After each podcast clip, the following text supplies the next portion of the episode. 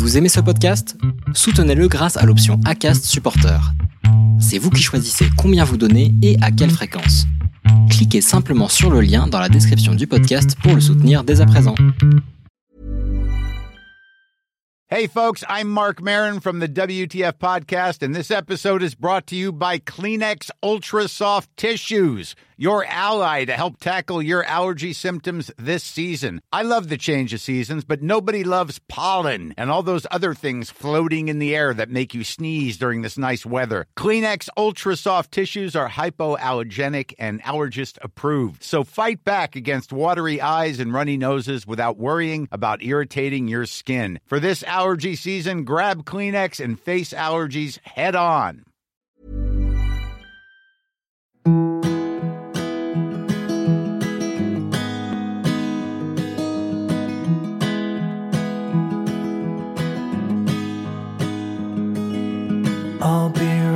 Behind you, Josephine. I won't leave you waiting in between. And the cigarette you bummed from me is almost burning out. You suck it till your fingers burn and then throw it on the ground. Bienvenue dans l'épisode 20 de la saison 2 du podcast Les enfants vont bien. Aujourd'hui, je vous amène en immersion dans une famille hollandaise d'adoption. Ça faisait quelque temps que l'on n'était pas parti hors de nos frontières au travers d'un épisode. À l'heure où les voyages sont proscrits, je vous propose d'aller découvrir comment se passe un parcours de PMA dans un pays du nord de l'Europe et plus particulièrement en tant qu'expatrié dans l'état où l'on entreprend ce chemin vers la parentalité. Rien d'exotique en soi, mais pourtant, je vais vous parler d'un pays qui n'est pas un pays de première intention dans nos parcours. Il s'agit des Pays-Bas. Hélène est française, sa femme Sania est yougoslave. À mon micro, Hélène nous raconte leur parcours en tant qu'expatriés dans ce pays qui nous semble à nous tous très précurseur en matière d'accès à la PMA. Elles ont pleinement conscience de cette chance qu'est la possibilité de pousser la porte d'une clinique en bas de chez elles pour accéder à son désir d'enfant. Sans résumer leur parcours uniquement à cette opportunité, tant il est vital de prendre conscience que malgré un accès simplifié, nos trajectoires vers la parentalité restent semées d'embûches, Hélène aborde aussi et surtout les difficultés qu'elle rencontre aujourd'hui à faire inscrire leur deuxième fille à l'état civil français. Le point dur réside dans la reconnaissance de la fille biologique de Sania comme étant aussi celle d'Hélène. Je ne sais pas vous, mais moi je suis curieuse de savoir comment l'État français peut juger qu'un document, tel qu'un acte de naissance établissant une filiation déclarée et actée par l'État civil d'un pays européen, peut ne pas être recevable et donc refuser la transcription pure et simple. Allez, je vous laisse découvrir l'épisode d'Hélène et Sania et je vous retrouve en fin d'épisode. Je vous souhaite une belle écoute. Bonjour Hélène. Bonjour. je te remercie beaucoup de t'être rendue disponible pour cet enregistrement. Avec plaisir. Aujourd'hui, je te reçois à mon micro parce que tu es venu vers moi par le biais d'un message Instagram en me proposant de me parler d'un pays qu'on n'a pas encore abordé euh, du tout euh, sur nos enregistrements et c'est un pays qui est loin d'être un pays de première intention alors qu'en fait il est très accessible pour nous Français. Est-ce que tu peux me dire de quel pays il s'agit et surtout de quel pays tu m'appelles, enfin on s'appelle, et me faire une petite présentation de ta famille? Bah oui bien sûr, donc euh, bah moi je t'appelle des Pays-Bas. C'est un pays euh, en France qui est assez méconnu, je pense, parce que pendant qu'on fait nos études, on parle souvent du Benelux. Mmh et donc, tous les gens connaissent la Belgique, mais les Pays-Bas, des fois, un peu moins. Complètement. Et alors, est-ce que tu peux te présenter et me présenter ta famille? Oui, donc euh, Hélène, j'ai 42 ans et euh, Mmh je suis en couple avec Sania. Mmh On est en couple depuis 18 ans, on a deux petites filles et D'accord. on vit aux Pays-Bas. Vos petites filles sont nées aux Pays-Bas? Ouais. Alors, euh, bon, peut-être que je vais te dire où j'ai rencontré Sania parce que c'était pas aux Pays-Bas. D'accord. Alors, on va commencer par votre rencontre. Ouais. Alors, du coup, comment comment vous vous êtes rencontrés? Alors, on s'est rencontrés. Donc, moi, suite à, à la fin de mes études, j'avais vraiment envie de partir à l'étranger pour, euh, pour parler anglais, en fait. Je m'étais jamais vraiment vue euh, vivre en France. donc, j'ai j'ai pu rejoindre un cousin à moi qui était parti en Irlande. Et donc, je l'ai rejoint et ça m'a trop plu. Et euh, Irlande, c'est clair. à l'Irlande, c'est C'est top. chouette. Ouais. Et euh, donc ça, c'était euh, en fin 2001. Donc ça m'a plu. J'ai rejoint mon cousin là-bas pour un mois pour, pour visiter un petit peu. On avait un copain en commun qui travaillait chez UPS. Mhm. Et Chez UPS, il faisait pas mal de turnover. En fait, il y avait beaucoup de gens tous les mois qui étaient embauchés. Et il m'a dit, ouais, pourquoi tu postules pas? On cherche tout le temps des gens, machin. Donc je dis, ah, pourquoi pas? Une bonne idée. J'ai postulé, j'étais prise et euh, ils m'ont dit, ben, tu peux commencer en janvier. J'étais trop contente. Donc du coup, tu étais partie pour rester plus d'un mois. Voilà. Donc je suis quand même rentrée en France, récupérer mes affaires, ma voiture euh, et dire à mon papa, bon ben au revoir, je pars en Irlande. voilà, c'était un petit peu euh, l'occasion de couper le cordon et de partir et, et, euh, de vivre un petit peu cet esprit auberge espagnol que j'avais envie de, Voilà. de vivre à l'époque. Oui, comme nous tous, je crois, euh, en sortie d'études. Voilà. Ben, c'est comme ça que j'ai rencontré Sania en fait, parce que on faisait de la coloc. D'accord, donc elle était en Irlande. Ouais, elle arrivait juste après moi, chez UPS aussi. Donc moi je travaillais pour les francophones, donc pour la France et la Belgique fran- francophone. Mhm. Et elle, elle venait des, des Pays-Bas. Elle Mhm. travaillait donc pour la, la Belgique néerlandophone. Et on s'est retrouvés en fait à vivre ensemble dès le début parce qu'on était en coloc. Ouais, du coup. Parce que moi j'avais refusé d'habiter avec des Français pour, pour pouvoir parler anglais le plus possible. Donc j'étais avec deux Hollandais, dont Sania, Mhm. et euh, deux Espagnols. Donc ça s'est fait comme ça, euh, petit à petit. euh, on travaillait dans la même boîte. Et de fil en aiguille, ben voilà. D'accord. Et initialement, vous étiez toutes les deux célibataires? Alors moi, je sortais d'une relation un peu toxique en France avec une fille qui assumait pas du Mhm. tout son, son homosexualité. Oui. Moi, je venais d'une famille assez catho. euh, on est cinq enfants. Bon, personne n'a trop abordé le sujet. Je pense qu'ils s'en doutaient parce que j'étais un peu garçon manqué et que bah, j'étais avec cette fille assez souvent et très souvent pendant six ans. Et bon, ils nous considéraient plus comme des très bonnes copines que d'être un couple. Oui. Des fois, quand on met pas les mots sur, les choses, euh, les gens ne voient rien. Voilà, on avait la même passion pour le tennis, donc notre vie, ça tournait autour du tennis tout le temps. On jouait, on partait faire des tournois, on partait en vacances ensemble, on était tout le temps collés l'une à l'autre. Mais c'était assez toxique, donc c'est un peu pour ça aussi que je suis partie en Irlande pour vraiment me détacher de ça. Voilà, je suis retombée assez vite amoureuse. du coup. Et alors, t'es resté combien de temps en Irlande avec Sania? Avec Sania, on est resté un peu plus de- d'un an. Le boulot, il était vraiment difficile chez UPS, c'était vraiment un mode robot, quoi. C'était euh, du call center, donc c'était pas top. Oui, non, c'est clair. Donc euh, moi j'ai eu beaucoup de mal avec ce boulot-là. Et après, bon, on s'est dit au bout d'un moment, euh, qu'est-ce qu'on fait? Donc on avait envie euh, de, de repartir. Donc on s'était dit peut-être la Belgique parce que pour l'une et l'autre c'était un pays qu'on imaginait bien. Parce que moi j'avais pas du tout en- envie de rentrer en France. Et puis Sania parlait pas le français, donc ça me paraissait un peu compliqué. Et puis elle a eu la chance avec UPS de, se, fa- de pouvoir se faire muter.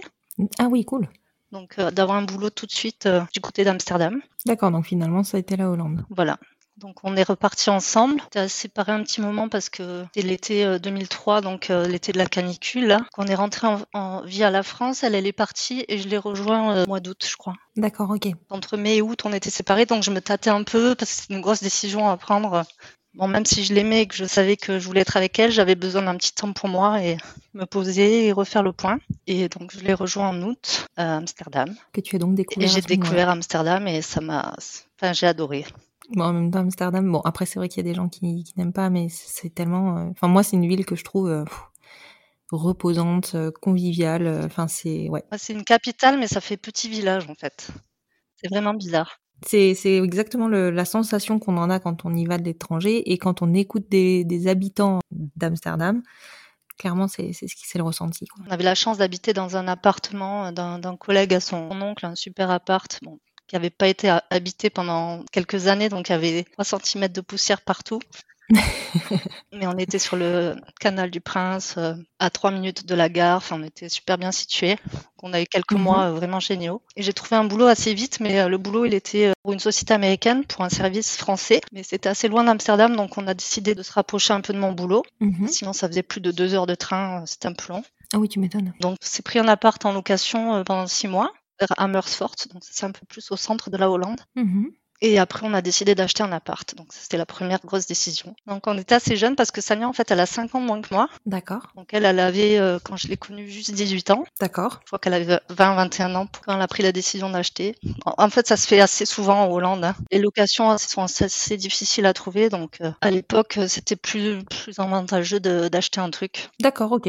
Est-ce que pour acheter, vous avez dû vous protéger euh, au niveau juridique peut-être? Est-ce que l'engagement était simplement sur l'appartement ou est-ce que vous vous êtes engagés vous deux? Aussi euh, de votre côté Alors pour l'instant, à ce moment-là, il n'y avait pas encore euh, le Pax n'était pas encore euh, reconnu en France, ou juste juste, Mhm. et en tout cas pas le mariage. Et moi, je me voyais pas me marier, même si en Hollande c'était possible. On a juste fait un contrat pour l'appart, D'accord. et à cette époque-là, c'était tout ce qu'on avait fait. Ouais. D'accord, ok. J'ai oublié de dire, Sania, elle est pas hollandaise. D'accord. Elle est née en, en Bosnie-Herzégovine. Elle est née à Sarajevo. Elle est venue en Hollande euh, avec sa famille quand il y a eu la guerre. D'accord. Elle a la, la nationalité hollandaise. Elle arrive assez jeune, donc elle a fait ses études ici. Elle parle très très bien hollandais. D'accord. Et alors ensuite, comment ça se passe? Donc vous emménagez dans cet appartement que vous avez acheté? Voilà. Ma famille était au courant. hein. En fait, j'ai fait mon coming out en Irlande à chaque fois qu'il y avait quelqu'un qui venait nous rendre visite. euh, bah, je leur présentais Sania et puis ça s'est fait comme ça naturellement. J'ai pas fait une grande annonce à une réunion de famille. je l'ai, euh, je l'ai dit au fur et à mesure. Et comment ils ont perçu ta famille puisque tu me dis qu'ils sont assez catholiques? Comment c'est passé? Ça, ça s'est passé assez bien. J'ai trois sœurs et un frère, un petit frère. Eux, ils avaient déjà tous deux enfants. Je pense que pour eux, c'était plus cette question d'enfant qui, qui, faisait- qui leur faisait peur que j'ai pas cette chance euh, de pouvoir être euh, maman un jour. Moi, à l'époque, ben, je m'étais jamais imaginé maman, donc j'aurais dit, ben, si ça doit se faire, ça se fera. Moi, je m'étais jamais vraiment posé la question. J'étais tata et marraine, et euh, je vivais super bien ce rôle de tata fofolle. Tu profitais des enfants, de ce qu'il y avait de bon et euh, tu laissais un peu l'administratif et l'intendance aux parents. Voilà, j'étais super contente d'être tata. J'étais tata huit fois. Ah oui. Il y avait plein de gamins autour de nous dans, la, dans les réunions de famille, et pour moi, ça me suffisait. Et Sania, du coup, elle, de son côté, au niveau euh, de la parentalité, est-ce qu'elle s'était projetée? Je suppose que c'est pas simple non plus dans une famille qui est issue de Bosnie-Herzégovine. Je pense qu'on n'est pas du tout sur les mêmes ouvertures d'esprit euh, parce que le chemin n'est pas encore fait. Ouais, alors elle, contrairement à mon ex, elle, elle a super vite euh, annoncé à sa, d'abord sa grand-mère et à sa mère qu'elle était avec moi. Ça, ça m'a super surpris parce qu'avec mon couple d'avant, c'était tout, tout l'opposé, quoi. Fallait qu'on Oui. vive dans le cachet et en parler, alors qu'elle, elle avait tout de suite assumé, elle a tout de suite su que c'était moi, quoi. Ouais. Elle avait, enfin, elle t'a donné une vraie légitimité. Voilà, donc ça m'a vachement aidé à, à faire le, le- le premier pas moi aussi. Cette question d'enfant, ça, ça- la mère de Sonia aussi, elle avait, elle avait un peu peur de jamais être grand-mère. Mhm. Les premières années, on a profité, hein, on a vécu notre vie de couple sans enfant jusqu'en, je crois que j'ai eu 30 ans en 2018, donc juste après, ben juste un jour comme ça, on était en train de boire un coup dans un bar et elle me dit, euh, bon cette question d'enfant, voudrait qu'on en parle un jour quand même? Elle, en fait, elle avait déjà 25 ans, euh, trop envie d'en avoir. D'accord. Et t'as réagi comment? Bah, j'ai dit ok. j'ai dit mais concrètement on fait comment? Mais elle m'a dit mais c'est trop facile en Hollande, il y a pas de problème, je prends rendez-vous, il y a des cliniques partout. euh. Ah oui, t'es bien renseigné. Ouais, elle avait commencé. Et alors donc en, en Hollande, c'est beaucoup plus facile. Vous avez effectivement euh, l'accès à des cliniques euh, facilement, simplement? Voilà, on peut même le faire euh, directement à l'hôpital. Il y a des hôpitaux qui, font des inséminations sans problème. On voulait quand même passer par une structure dédiée, euh, problème d'infertilité, on va dire. Donc c'était une, une clinique à Leiden, donc c'est à peu près une heure de là où on habite. D'accord. On a allé à une soirée de, ils faisaient des soirées où ils exposaient un petit peu les différentes options avec euh, soirée d'information. Et euh, j'y suis allée et ça m'a, ça m'a ouvert les yeux d'un coup, quoi. Parce qu'il y avait quand même pas mal d'options. Et puis Mhm. j'avais vu, il y avait des couples euh, hétéros, il y avait des mamans solo, il y avait euh, des couples de filles. Et toutes les petites questions que j'avais euh, un peu dans ma tête sans être euh, vraiment me les poser, ils avaient réponse à tout. Ouais, c'est pas mal ces systèmes de réunion d'information. J'en ai déjà entendu parler. Alors beaucoup plus dans le cadre de la GPA, mais je crois que ça commence à se développer en France aussi, euh, puisque j'ai re- j'ai rencontré à mon micro aussi euh, des personnes qui me disaient qu'ils avaient eu droit à des, des réunions d'information par le biais de, de cliniques étrangères, Ouais. mais qui venaient en France. Je trouve que c'est vraiment bien parce que du coup, bah déjà parce que ça, c'est ça rend la relation un peu plus formelle, beaucoup moins informelle pour le coup, où il n'y a pas de visage euh, associé à une personne. Ouais. Et puis, bah, du coup, ça simplifie grandement le- les recherches. hein. Ouais, cette clinique, elle était assez reconnue. Lors de cette soirée, ils ont parlé des donneurs, donc le, le rôle du donneur, la place du donneur, tout ça. Moi, c'est, je m'étais jamais trop posé la question. La seule question qu'on s'était dit en rigolant à un repas, c'était euh, si on a besoin de sperme un jour, euh, où on va le trouver, quoi. Et mon frère, ah ben moi je donne à Sania, et le frère de Sania, ben moi je te donne à toi, comme ça, euh, tu sais, ils étaient déjà tous partis. D'accord. Et on s'est dit non, mais peut-être pas, on va peut-être pas penser à cette option-là, parce que ça me paraissait un peu compliqué. euh. Oui, c'est sûr. Le tonton doit rester le tonton, et puis voilà. Oui, voilà. Quand on intègre la famille, c'est pas forcément euh, simple après. Non, non, c'était plus une, Une boutade. voilà, je pense. D'accord. Et vous vous étiez euh, projeté sur les méthodes que vous souhaitiez employer ou sur euh, qui porterait l'enfant? Ou c'est à ce moment-là, au moment de la réunion, où vous êtes posé des questions? Sur euh, qui porterait l'enfant, ben, ça s'est posé sur moi en premier parce que j'ai quand même 5 ans de plus et que j'approchais des 30, 30, euh, 35 ans. 32-33 j'avais à l'époque. Mhm. Ça, c'était euh, l'idée numéro une. La marche à suivre, moi, je voulais le truc le plus naturel possible. Je voulais éviter les hormones, les fibres, les trucs comme ça. Je voulais juste une insémination euh, la plus basique possible. Intra-utérine sans stimulation. C'est ça. Donc, on a pris un rendez-vous. Ils m'ont fait une première écho pour voir euh, ben, si tout allait bien. Non, avant ça, on a un petit peu parlé du donneur. Donc, en Hollande, on avait la possibilité de passer par une banque de sperme danoise, je crois. Mhm. Le cryos, sûrement. Ouais, sûrement. Donc là, il y avait euh, catalogue, euh, tout.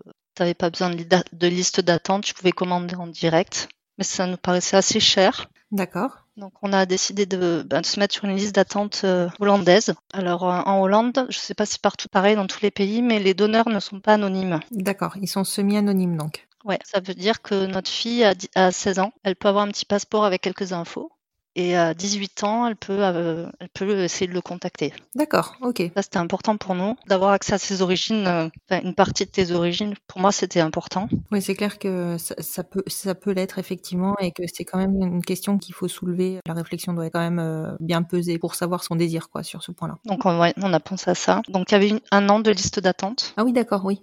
Euh, juste pour le don de sperme, mais du coup, c'est un pour don avoir de le sperme, donneur. Pour avoir un donneur. voilà, Ouais. un donneur hollandais pour le coup. C'était à l'époque. Alors maintenant, je sais pas si c'est encore un an, mais c'était en 2003, 2004. D'accord. Et est-ce que tu sais si les Français ou les personnes étrangères ont droit d'accès aux donneurs euh, hollandais ou si dans ce cas-là, comme dans d'autres pays, euh, c'est forcément un accès euh, aux dons de sperme par Cryos, enfin par les banques de sperme euh, étrangères? Ah, je pourrais pas dire. Je, là, je pense que oui, mais peut-être qu'il faut être domicilié aux Pays-Bas quand même. Ouais, voilà. C'est sur d'autres pays, c'est ça en fait. C'est que tu n'as pas accès aux dons de sperme du, des donneurs du pays. J'imagine que c'est la même chose. Ouais. Ouais, voilà. D'accord, ok. Donc vous, du coup, vous avez vous avez dû attendre un an alors? Voilà, donc on a un peu choisi un donneur. Sur... On n'avait pas énormément de critères, mais on voulait, on voulait pas un blond aux yeux bleus parce que quand même, on est toutes les deux euh, châtains aux yeux foncés, quoi.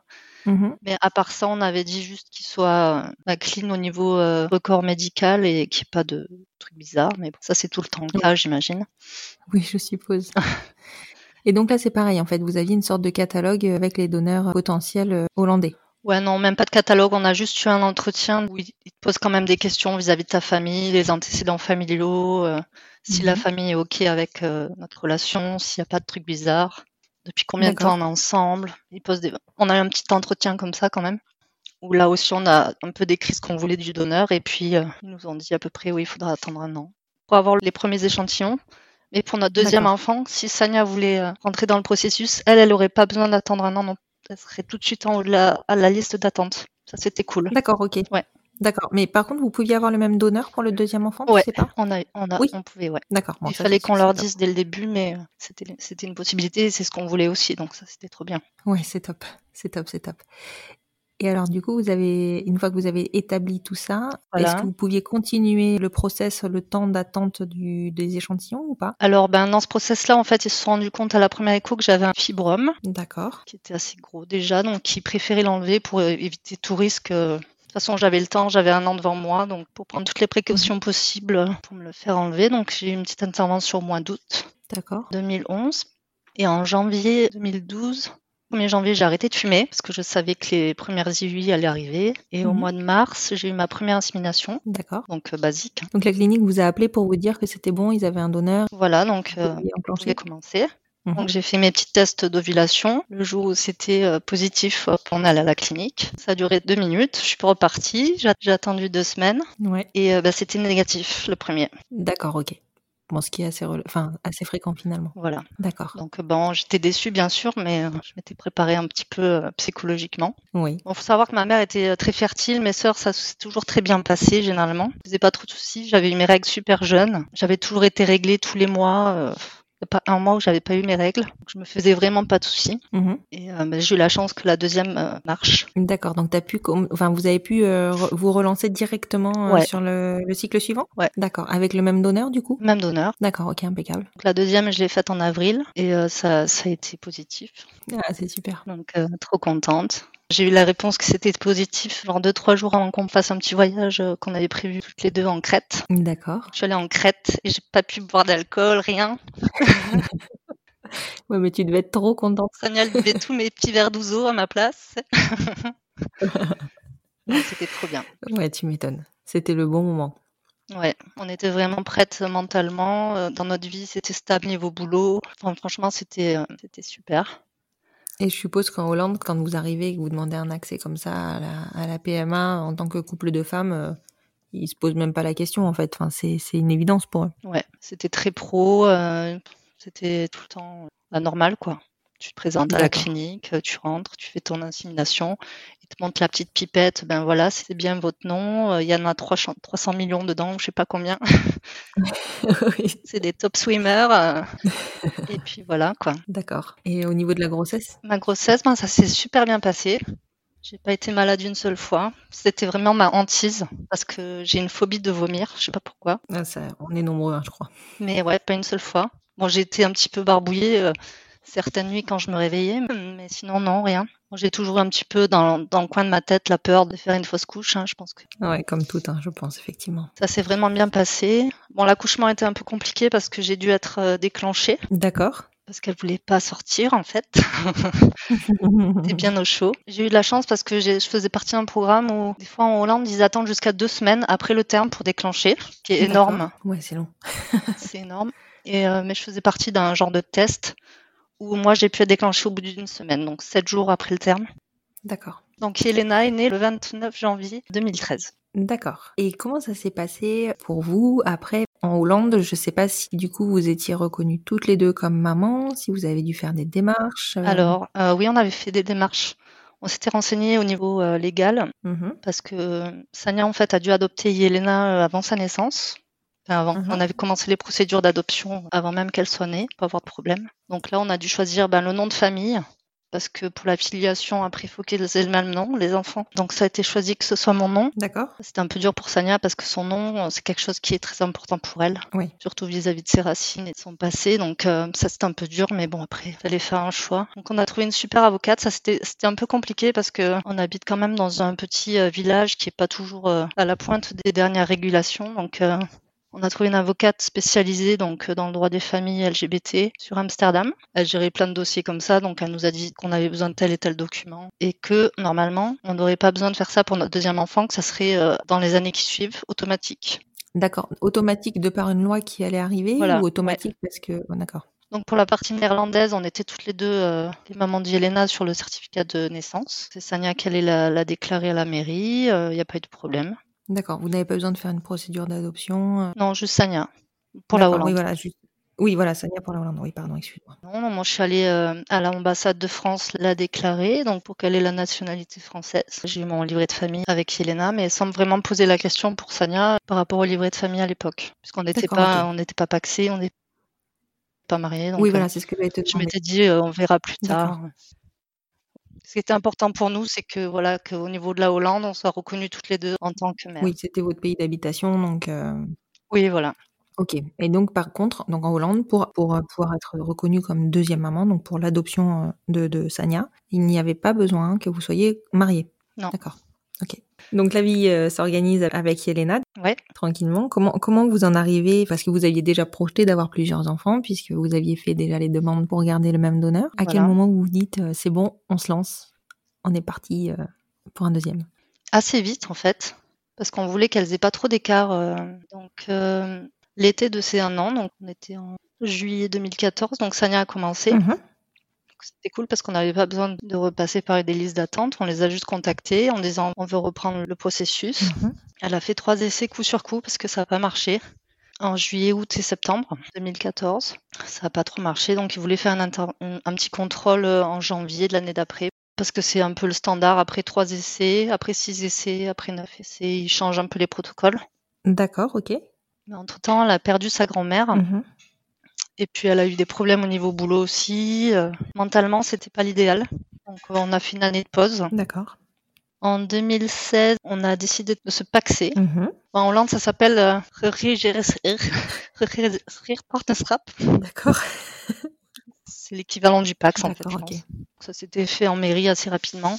Ça a une valeur en France ou euh, tu dois aussi euh, te repaxer en France? Celui-là, non, ça n'a pas de valeur en France. Je l'ai su en fait après. D'accord. C'est pas reconnu. euh, Enfin, en tout cas, par l'ambassade, c'était pas reconnu. Il fallait qu'on soit. D'accord, ok. Mais au niveau des lois en Hollande, c'est exactement la même chose. Que tu sois marié ou que tu aies ce truc-là, au niveau légal pour le couple, c'était c'est la même chose. D'accord. Donc en fait, on aurait dû se marier.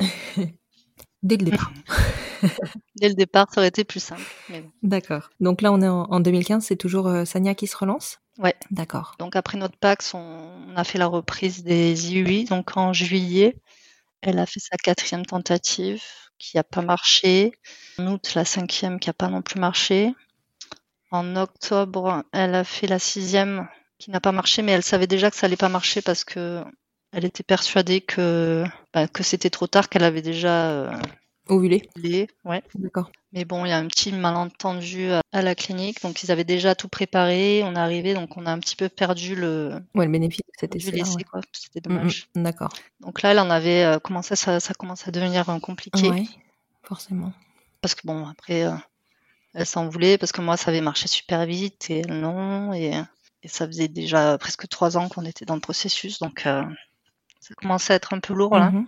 En 2017, on avait fait un autre voyage. Parce qu'après octobre, on a arrêté euh, quelques, presque un an. Parce que euh, du coup, vous étiez à la sixième tentative, donc ils ont refait des examens, c'est ça? Tu me disais tous les trois tentatives, ils vous font des- faire des examens de vérification? Ouais. Donc après la sixième, normalement, il faut commencer par euh, des hormones. D'accord.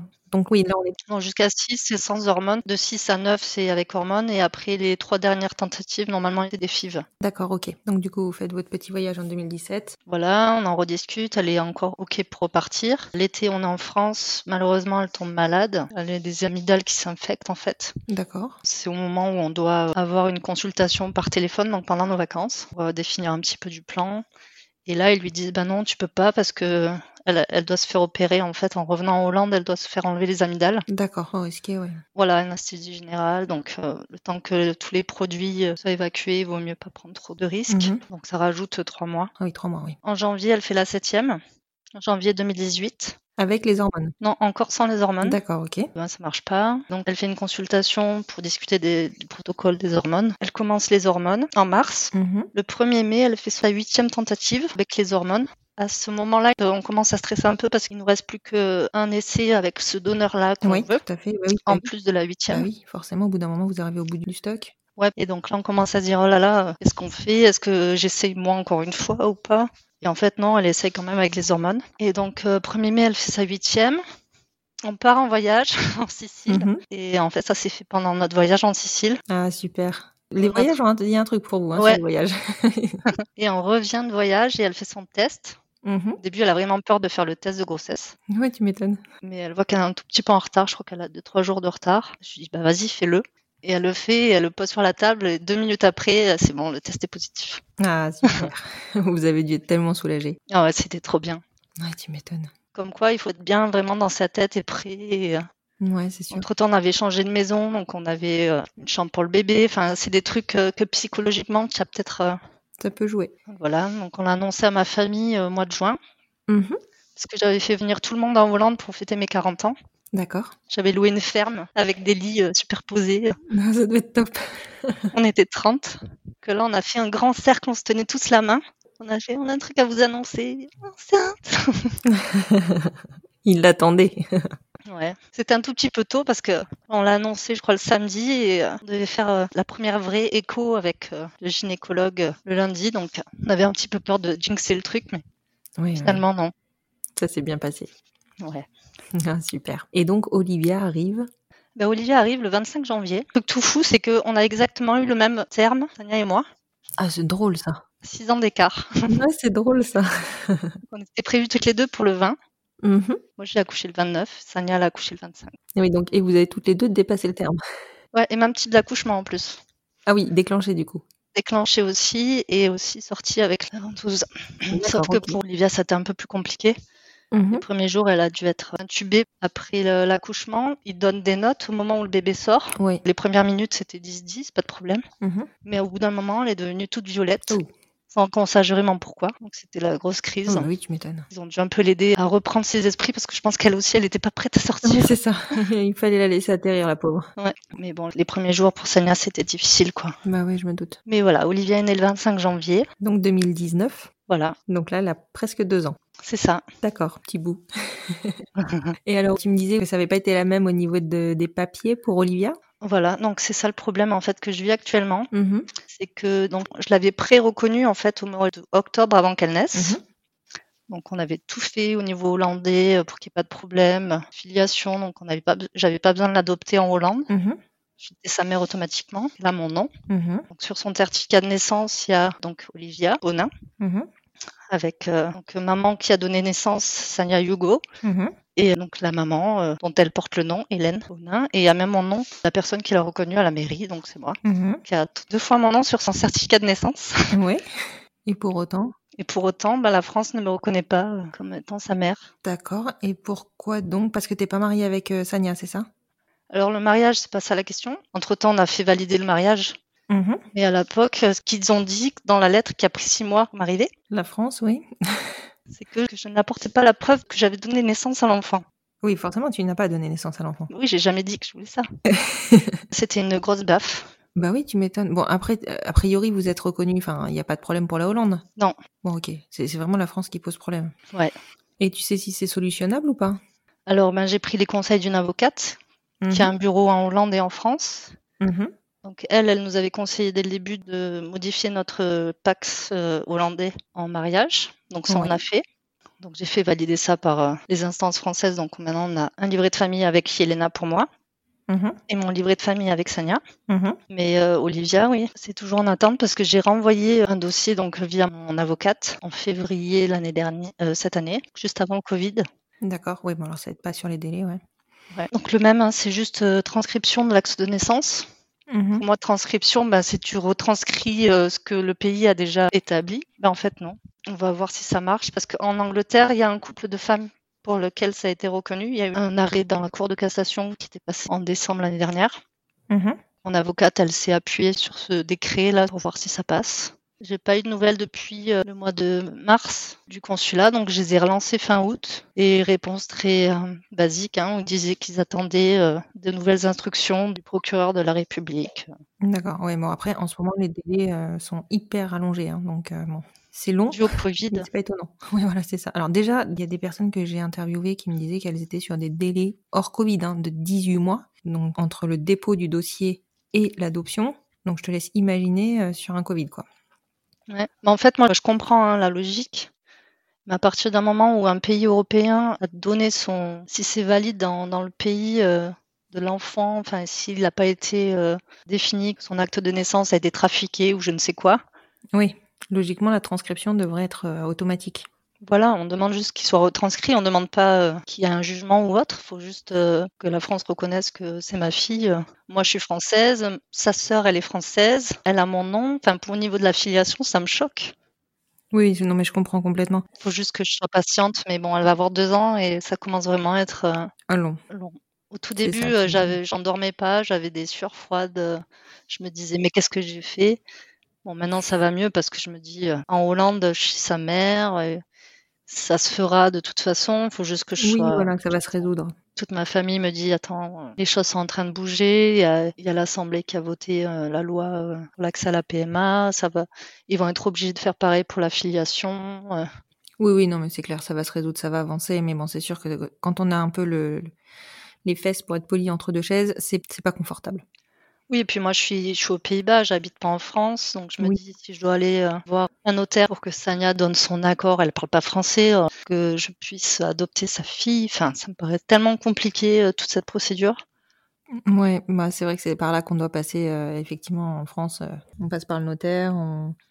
Et puis il y a On tellement de documents à donner, enfin Ouais. moi mon acte de naissance, limite ça va, mais Sania, euh, son acte de naissance c'est pas si simple, il faut le faire traduire, c'est un document qu'elle peut même plus avoir en version originale puisque ben le pays où elle est née n'existe plus, la Yougoslavie n'existe plus, donc c'est Ah, c'est compliqué. c'est des scans de documents qui. Ouais, c'est c'est un peu plus compliqué. oui, bah oui, je me doute. Mais on a confiance. Un jour, ça- C'est le principal. C'est le principal. Et je voulais juste rebondir sur, euh, pardon, je passe complètement du coq à l'âne, mais on, on a parlé pas mal de la procédure euh, de comment euh, ça fonctionne aux Pays-Bas. Par contre, on n'a pas parlé de l'aspect financier. Et mine Ouais. de rien, euh, je suppose, alors évidemment, je pense qu'il y a un aspect financier pour les habitants des Pays-Bas et une procédure, enfin voilà, il y a un aspect financier qui est différent. Enfin, je suppose que quand tu es étranger, bon, tu payes beaucoup plus de choses, mais comment ça se Ouais. passe pour vous? Alors, tout ce qui était écho, euh, moi, ma, mon opération pour le fibrome, tout ça, c'est pris en charge par ma mutuelle. D'accord. J'ai rien payé de spécial. On a tous une franchise hein, par, euh, par année. Bon, faut dire que la mutuelle en Hollande, c'est un peu cher. Je crois que c'est dans les 150 euros par mois, quelque chose comme ça. D'accord, oui. Avec une franchise, ça dépend. euh, plus ta franchise est élevée, moins tu payes. Enfin, D'accord. mais bon, c'est dans les 200-300 euros. Et euh, donc, tout ça, c'était pris en charge. Et après, au niveau des inséminations, c'était, je crois que c'était 220 euros par insémination. D'accord, C'est pas énorme. Non, c'est pas énorme. C'est pas énorme du tout. Euh, et pour les paillettes de sperme? C'était inclus. C'était inclus. Ah ouais. Oui, Donc euh, bon après je suppose que encore une fois je le redis parce que faut pas qu'on s'attache à ça nous en France. Je pense qu'il y a d'autres frais qui s'ajoutent quand on est euh, quand on vient de l'étranger, mais euh, c'est relativement accessible en tout cas. Ah oui, moi, j'ai pas eu besoin de faire de crédit. Enfin, on faisait attention le mois où on faisait des inséminations. Et puis voilà, quoi. C'était pas. Oui, oui, oui. tout- J'ai écouté l'épisode, j'ai oublié leur nom, mais des deux filles qui sont aux US. oui. Camille et Olivia, voilà, Camille et Olivia. Et pff, truc de fou, quoi. C'est dingue. Hein c'est Ouais. dingue. C'est Donc, euh, ouais. non, Ouais. pour ça, ça va. C'était gérable. Puis un bébé, ça coûte tellement cher déjà, rien qu'après, euh, quand le bébé arrive, oui c'est sûr, euh, déjà pour le faire. hein. c'est sûr. Bon, après, il y a les, fr- les frais d'avocat pour Yelena, c'était 1000 euros pour euh, l'adoption. D'accord. Puis bon tu as ceux euh, actuels pour l'adoption d'Olivia. Ah bah, ça y est, j'ai déjà payé. En fait, c'était pour le, le courrier. euh, c'était Ouais. 400-500 euros. Je l'avais eu deux, trois fois au téléphone. Et puis, euh, bon, elle m'a dit, hein, le courrier, il n'y a rien qui est garanti. Donc, bon, Mm, mm. si après le courrier ça s'avère négatif et c'est refusé, euh, je serais peut-être quand même obligée de passer par une procédure d'adoption. Ouais ouais complètement. Même si j'espère pas avoir à passer par là, parce que dans ma tête, c'est pas logique. C'est pourquoi j'adopterais ma fille, parce que déjà, officiellement, c'est déjà ma fille. Oui, mais c'est vrai qu'en France euh, on adopte nos propres enfants. c'est fou. C'est bien là-dessus qu'on essaye de, de faire Ouais. avancer les choses. Et alors, je vais te poser euh, les questions euh, que je pose régulièrement en fin d'épisode. Est-ce que pour toi, un enfant peut être heureux avec deux mamans, particulièrement aux Pays-Bas?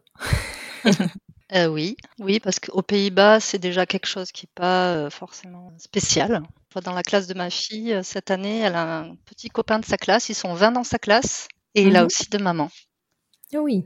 Donc, quand ils se sont présentés en début d'année, il a dit Ouais, moi je m'appelle machin, j'ai deux mamans. Et Yelena, elle a crié Ah, ben moi aussi, j'ai deux mamans. Et la prof, elle les a regardées, elle fait Oh, c'est super C'est ouais, c'est génial. Franchement, quand- c'est top. Je rêve que ça arrive un jour en France aussi. Ouais. Et tous les élèves, oh, c'est super et tout. Et je me rappelle, Yelena, à la crèche, elle avait 2-3 ans. Un jour, on vient toutes les deux en même temps, Mhm. Sania et moi, la récupérer. Et elle a une petite copine de la crèche qui nous regarde et dit Mais t'as deux mamans Et Yelena, elle dit Bah oui, j'ai deux mamans. Oh, mais t'as trop de chance, moi aussi, j'aimerais trop avoir deux mamans. Oh, c'est chou. Trop cool. Donc, euh, non, honnêtement, tant que tant qu'il y a de l'amour euh, et que l'enfant se sent voulu, je pense que Ils sont forcément, hein, voilà, chez nous, ils sont très très désirés. Voilà. Donc, euh, nos enfants sont heureux. Et ma dernière question sera qu'est-ce qu'on peut vous souhaiter pour la suite? D'être en bonne santé. Évidemment. Pour l'instant, j'ai l'impression que j'ai tout ce qu'il nous faut à notre bonheur. Mhm. Oui, jusque la France peut-être euh, Se bouge. bah, accepte le fait que Olivia est la sœur de Yelena et que forcément, euh, si c'est pas vis-à-vis de moi, qu'elle que- qu'elle reconnaisse au moins que vis-à-vis de sa, sa sœur, euh, c'est pas possible, quoi. Mhm. Que cette petite étape qui reste un petit peu encore euh, difficile pour à moi. franchir. Ouais. Mm. Non, mais je te souhaite et je vous le souhaite hein, que ça, ça. Et puis bon, ça va se solutionner de façon certaine. euh, J'espère euh, plutôt à court terme. Mais bon, enfin voilà, il y a, y a pas de Oui, je garde espoir. euh. Les choses sont en train de changer tellement vite et tellement dans le bon sens que ça peut être que positif. Oui, je pense aussi. Je pense aussi. Ouais.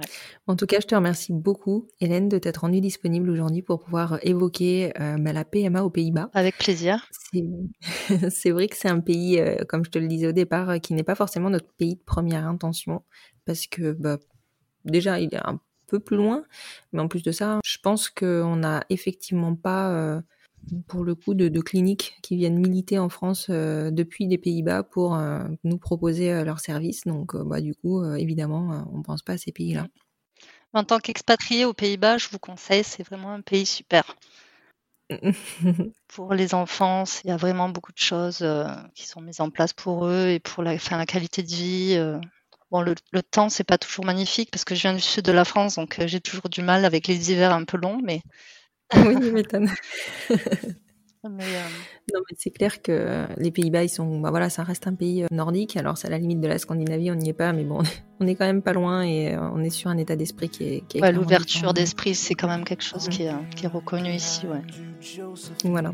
Mm, mm. Tu vas nous donner envie. là. Bah, venez pour les vacances déjà si vous voulez. c'est clair. C'est déjà pour les vacances, c'est chouette. Merci à toi. Remercie beaucoup, Hélène. À bientôt. Sois bien. Salut. Merci. Salut. You suck it till your fingers burn and then you throw it on the ground. I'll be right behind Je vous reprends et j'espère sincèrement que cet épisode vous a plu. Une des questions majeures de la nouvelle loi bioéthique est justement celle de la filiation directe. Il est temps d'agir pour que nos familles ne se retrouvent plus dans des situations aussi absurdes et soient sécurisées. Allez les têtes pensantes, députés et sénateurs, la société est prête depuis bien plus longtemps que vous. Agissez et prenez vos responsabilités, nous existons déjà. Je sais que nombre d'entre vous se retrouvent dans la même situation qu'Hélène et Sania et je vous souhaite tout plein de courage. Vous connaissez maintenant ma petite ritournelle de fin d'épisode? Savez aussi le travail et le cœur que je mets dans ce podcast. Alors si ce podcast vous a plu, si cet épisode vous a parlé, si cet épisode peut aider, surtout n'hésitez pas à partager le podcast car plus vous le partagerez et plus nous gagnerons en visibilité. Je pense que vraiment le, le chemin il est là en ce moment. Et si le cœur vous en dit, n'hésitez pas, surtout pas, à me laisser un avis sur votre plateforme d'écoute et à me retrouver sur le compte Instagram du podcast, at les enfants vont podcast, pour qu'on continue la discussion. Je vous souhaite une très belle fin de journée. you watch the people speaking words you can't quite comprehend. You ask me if I'd pinch you, but my fingers wouldn't bend. I'll be right behind you, Josephine. Just like I was when we were 17. Guess it's only been a year, but still it feels like 34. I don't feel like I am living in the same skin anymore. Now hold my hand, hold my breath. There's nothing in this world we really own. And Jesus Christ, if you tore my heart is less alone. Less alone.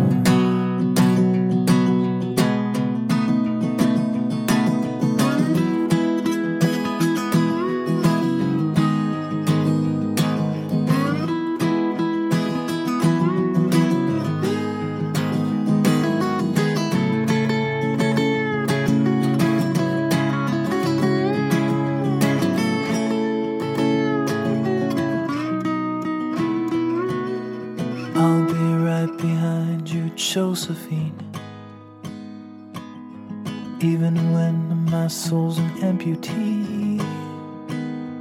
And my bleeding heart is sinking in the lake inside my chest. So I grab what I can cling to and I leave behind the rest. Now hold my hand, I'll hold my breath. There's nothing in this world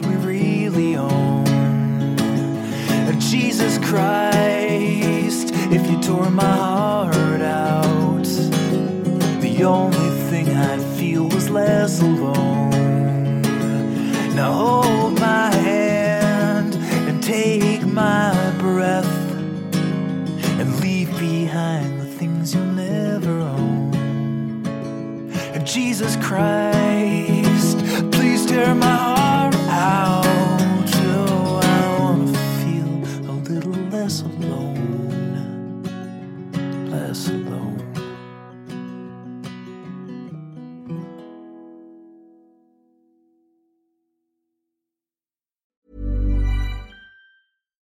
Here's a cool fact a crocodile can't stick out its tongue.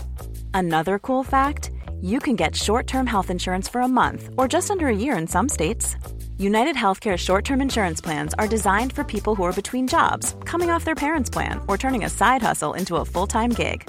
Underwritten by Golden Rule Insurance Company, they offer flexible, budget friendly coverage with access to a nationwide network of doctors and hospitals. Get more cool facts about United Healthcare short term plans at uh1.com.